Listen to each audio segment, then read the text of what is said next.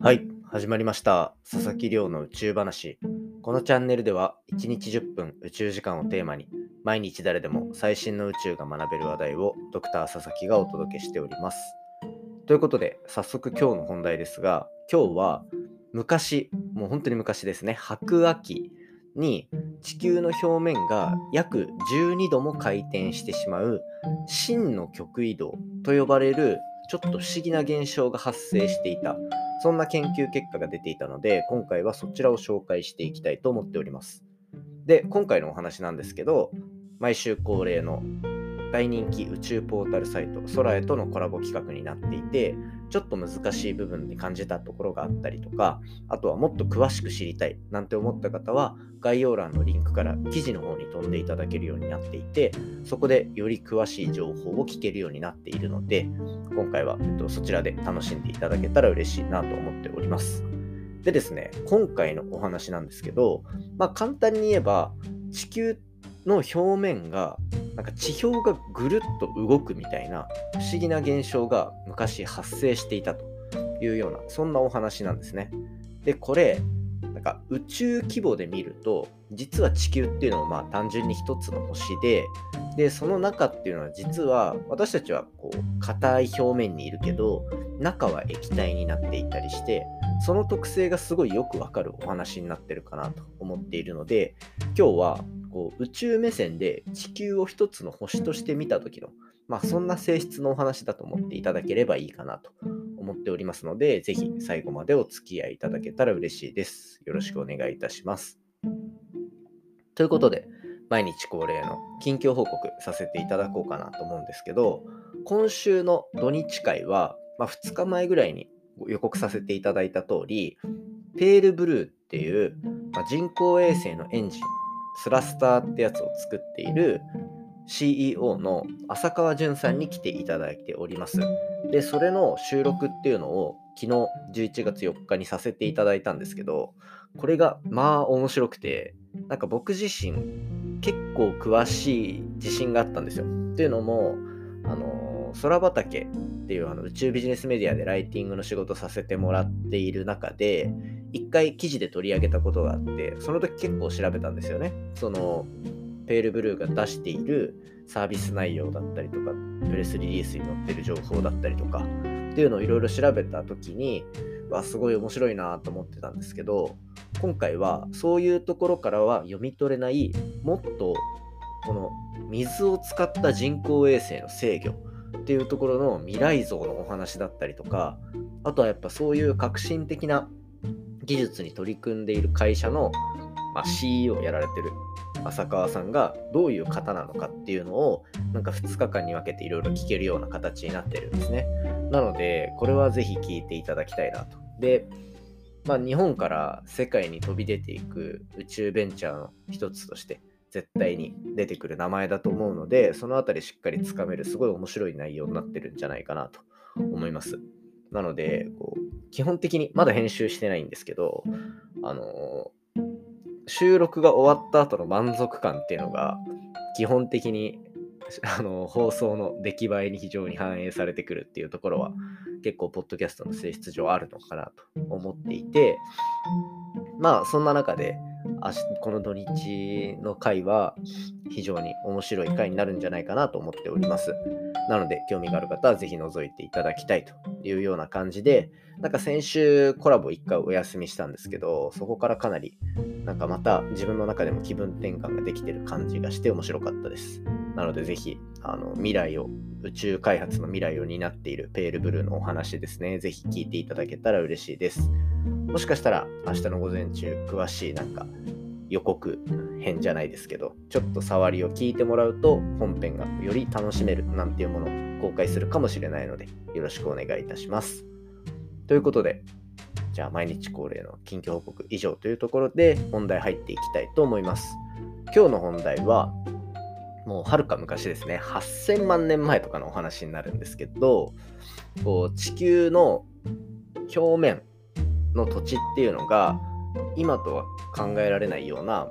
12度をぐるっと回転させられる真の極移動と呼ばれるちょっと不思議な体験をしているそんなお話をしていきたいと思っております。で今回お話しするのは結構重要なポイントがいくつかあってまず昨日とかのお話でもあったように地球っていうのが全体として大きい磁石ですよっていうお話が前提としてあったり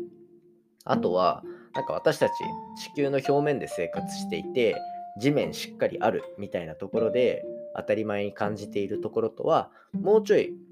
違う引き目で見ていただいて地球っていうのもあくまで星でなんか中にはこうマントルって呼ばれるようなちょっと液体っぽい部分があってその上に地殻って呼ばれてるようなこう地表みたいなのがあるというような感じで実は地球もちゃんと星なんだよっていうところが抑えられていると非常にこう分かりやすく考えられるのかなと思います。でまあ地球っていうのは大きい磁石みたいな感じになっているっていうのはなんとなくお話として知ってるかなと思っていてそのコンパスを持ったら北の方向がわかる。それは地球全体が磁石だから北の方向にあの針が引っ張られて北がわかるみたいな。そんな感じなんですけどじゃあその北の方角を目指していくと何があるかっていうとこれ北極点って呼ばれるものだったり逆の方向に行くと南極点と呼ばれるものがあったりしますでこれ何かっていうとこう地球って太陽の周りをぐるぐる回っている時になんだろうなぐるぐる回るのに対してまっすぐぐるぐる回ってるっていうよりは地球自体が若干傾いているっていう風な状況になってるんですね。これがなんか自転軸の傾きっていうのをよく言われるんですけど、20何度とかでしたっけ？すいません、僕このそういう詳しい角度っていうのをあんまり覚えられないたちで申し訳ないんですけど、まあ、そうやって傾いている状況があると。で、そうやって地球が傾いてるから、なんか地球表面それぞれに太陽の当たり方が若干違うなんていうところの差が出てくるんですね。で、その自転軸の傾き、つまり地球がくるくるくるくる回るあの地球儀のあの軸みたいになってるところあそこと地表が接する部分っていうのを北極側だったら北極点。で南極側だったら南極点なんていう風に呼んだりするんですね。でこの位置っていうのはあんまりあの固定のものではないのであの地球儀であそこにブスって刺さってる位置っていうのは実は地質学的に見るとちょっとずつ移動しているっていう性質があったりするんですよ。で実際にはこう地球の表面っていうのが回転することで生じる。つまり地球の表面がちょっと動くことによって北極点だったり南極点だったりっていう地球の自転軸とぶつかるところの位置っていうのが変化するこれが真の極移動っていう言葉で呼ばれるらしいんですよね。今回僕も実は初めて知った現象だったんですけど、まあそういったところがあると。で、毎年なんかちょっとずつ動いてはいるものの、結局そこまで大きい動きはないから、なんか歴史上特に注目される部分っていうのは基本的にはなかったと。で、いくつかのタイミングで、実は地球ってすごい動いてるらしいよみたいな、その北極点とか南極点に対して。で、これが何で発生してしまうのかっていうと、冒頭にお話ししたみたいに地球っていうのが実は内側の構造まで見てみると非常に不安定な状況にあるっていうところが背景にあるんですね。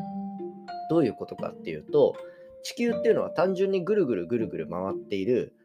石の塊ではなくて内側を見てみるとまず一番地球の中心には核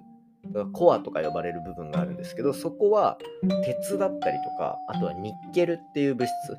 によってできている中心の核みたいなのがあってでそこそれが覆っているんですね核の周りを。でその周りにえっ、ー、とこうゆっくり移動しているマントルだったりとかっていうようなより何て言うんでしょうマグマみたいな粘性が弱いっていうんですか。あの言っちゃえば液体みたいなものがあってでその表面にさらにあの硬い地表みたいなのが存在していると。そうするとなんか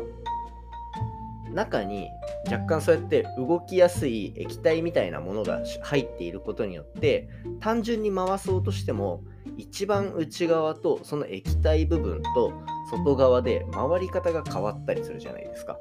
完全に一緒にぐるっとは回らないですよね。なのでそういったところの性質があったりとかで地球の表面っていうのはちょっとずつ地球全体の回転に対して動いてしまうタイミングがあると。でこれがなかなか面白い点で地球ではそれがなんかなんとなくはあんまり大きくは動かないような、えっと、性質を持ってるんですね。具体的に言うと100万年でその表面が動く角度がせめて2.4度とかそれぐらいだっていうお話なんですよ。まあ2.4度地球の大きさで見たら実はすごい動きなんですけどこれが100万年で動くとかそういうレベルなので実はあんまり気づかなかったりすると。でようやくその何千年何千万年とか離れたタイミングで見た時に実はあの時ちょっと動いてたよねみたいなそんな話になるんですね。で今回研究の結果分かったことっていうのはこういった地球のその自転軸に対してずれて地球の表面が動いてしまう。で、やばい、ずれすぎたよって言って地球がこう元に戻そうとするなんていうかなり地表が大きく動いたっていうそんな過去の事例っていうのが見つかったっていうそんな研究結果ですね。これが8400年、8400万年前に発生した極の移動だと言われていて、今回はそういった研究をずっと続けていたと。で、これどうやって調べるかっていうと、これ面白くて石に記憶されている地球の昔のこの磁場の方向みたいな情報をひたすら集めるらしいんですよ。でそうするとなめちゃめちゃ集めまくるとこの時期のこの石っていうのはこっち向いてるけど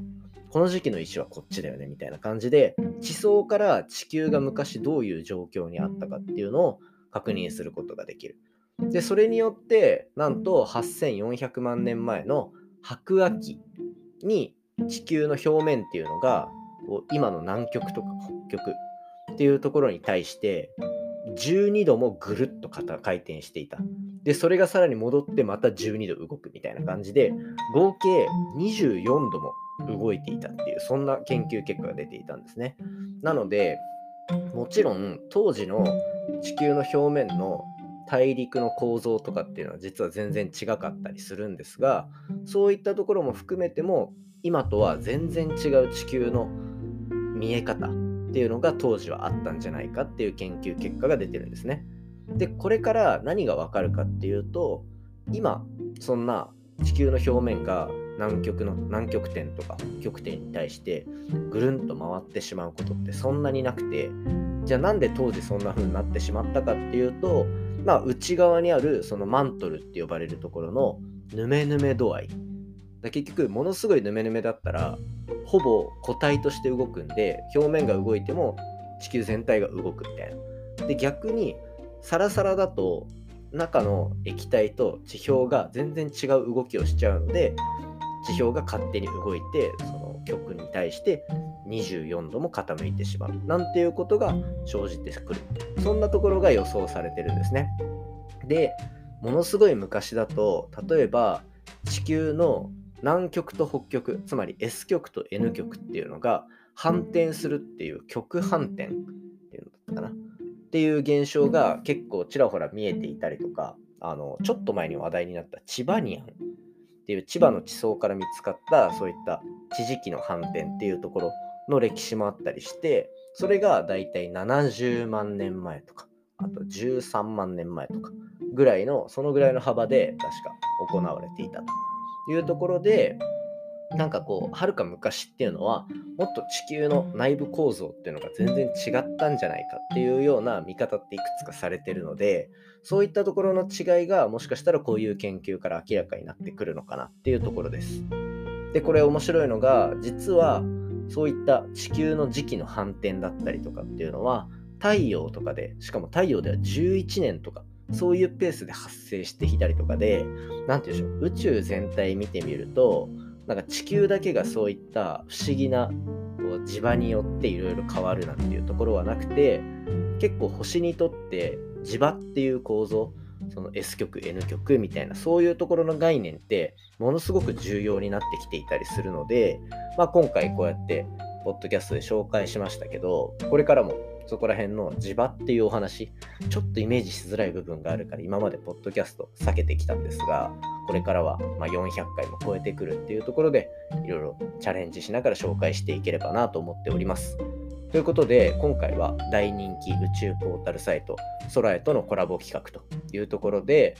昔、白亜紀後期には地球の表面が12度も回転していた、そんな時期があったという研究結果を紹介させていただきました。今回の話ですね、ちょっと難しいなと思ったら、ぜひ空への記事の方に飛んでいきたいので、興味がある方は概要欄覗いてみていただけたら嬉しいです。面白いなと思ったら、Twitter で、ハッシュタグ宇宙話、宇宙が漢字で話をひらがなでつぶやいていただけたら感想すぐ見に行きますので、ぜひコメントいただけたら嬉しいです。それではまた明日お会いしましょう。さようなら。